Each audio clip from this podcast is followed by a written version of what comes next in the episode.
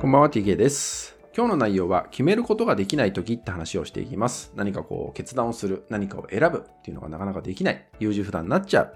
こんなお悩みを抱えた方、非常に多いです。特に最近増えてきてるんじゃないかなって思います。自分で決められないってことね。誰かに決めてもらいたいみたいな。でも自分で決めれないので、まあ、誰かに決めてもらったとしても自分の意思じゃないので、当然うまくいかないことが非常に多いってことがあるわけですよね。そう。で本当にね、ここって、やることはシンプルなんだけど、その手前の壁がすごく高く感じちゃってる方が多いってこと。まあ、いわゆるイエスが言えるかノーが言えるかってことなんですけど、本当はね。そう。やるやらないとかっていうのは。でもそれができないっていうのが、まあ一番の問題だと思うんでね。で、そこってやっぱり物事の捉え方、物事の見方っていうのをいろいろ変えていかなきゃいけないし、いろいろ学びを深めていかなきゃいけないって思うんですよ。なので今回はね、何かを選ぶときに自分自身ね、えー、2つの問いかけをするといいよって話をしていきます。何かを選ぶときに自分自身に2つの問いかけをしてみてくださいってことね。2つの問いかけ。それは何かっていうと、私は、例えばじゃあ何かこう学びを得るといったとこに自己投資をするでもいいです。自己投資をする。まあちょっとお金もかかります。時間もかかりますって時ね。そう。だから、ちょっと渋っちゃう。どうしようかなってお金もなくなっちゃうし、時間もかかるしなとかね。そう。忙しいしな、普段みたいな、いろんなこう、まあ葛藤が生まれる中で、でも、えー必要性を感じるみたいな時ですよね。そう。まあ物でもいいですね。何か物を買う時でもいいんだけど、お金かかるよね。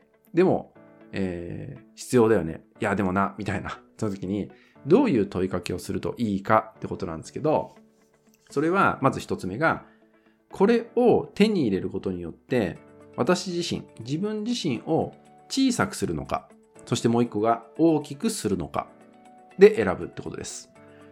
これを購入することで、もしくはここに参加することで、私自身は小さくなるのか、大きくなるのかっていうふうに解いてほしいんですね。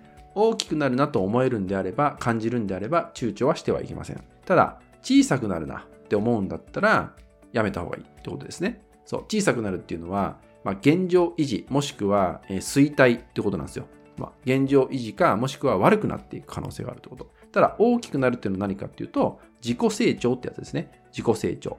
大きくなるっていうふうに感じるのは自分が成長できるってことです。であれば、これは選択するべき、選ぶべきなものってことに変わっていくってことです。この2つの問いかけ。えーこれを選ぶと自分は、大きくなるのか小さくなるのかっていうのを自分に問いかけると、おのずと行動する答えっていうのが見えてきます。そう、行動する答え。シンプルにここに従ってみることがいいと思います。当然、大きくなるから、えーじゃあ選択をするってなれば、さっきのね、じゃあ何か学びを得る、何か物を購入するとなれば、当然お金を失うことになる。時間を失うことになる。ですよね。ただ、大きくなるんであれば、自分が成長するんで、もしかしたら、まあ、収入を上げる自分に、収入が高くなる自分に変化していくかもしれないとかありますよね。であれば、そこで痛みを伴う、お金を払う、時間を使うといった痛みを伴う自分でさえもクリアになっていく。後にね、回収できていく自分にもなっていくってことになるわけですよ。ただ逆に小さくなっちゃうんだったら、より貧乏になってしまって、より苦しくなってしまうんで、それは選ばない方がいいよね。それはやめといた方がいいよね。っていう風になっていくってことです。なので自分を大きくするか、自分を小さくしてしまうのか。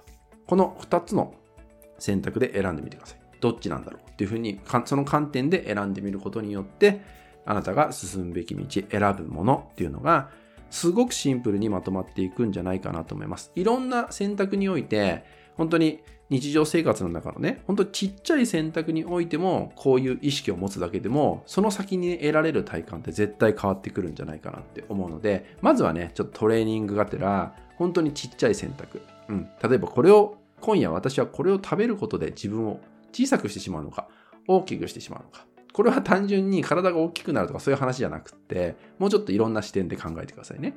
そう。自分のえー成長のため、自分の体にとってプラスなのかマイナスなのかね。そう。それも大小、えー大きい小さいで考えてみるとかね。そういうふうに取っていくと、えーちっちゃい、えー選択、ちっちゃい決断が、えー大きなね、やがて大きな決断の活力になっていくのかなって思いますんで、まあぜひね、えー小さいことをね、続けていって、一番あなたにとって必要な選択ができるよ,、ね、ようになっていただけたらなと思います。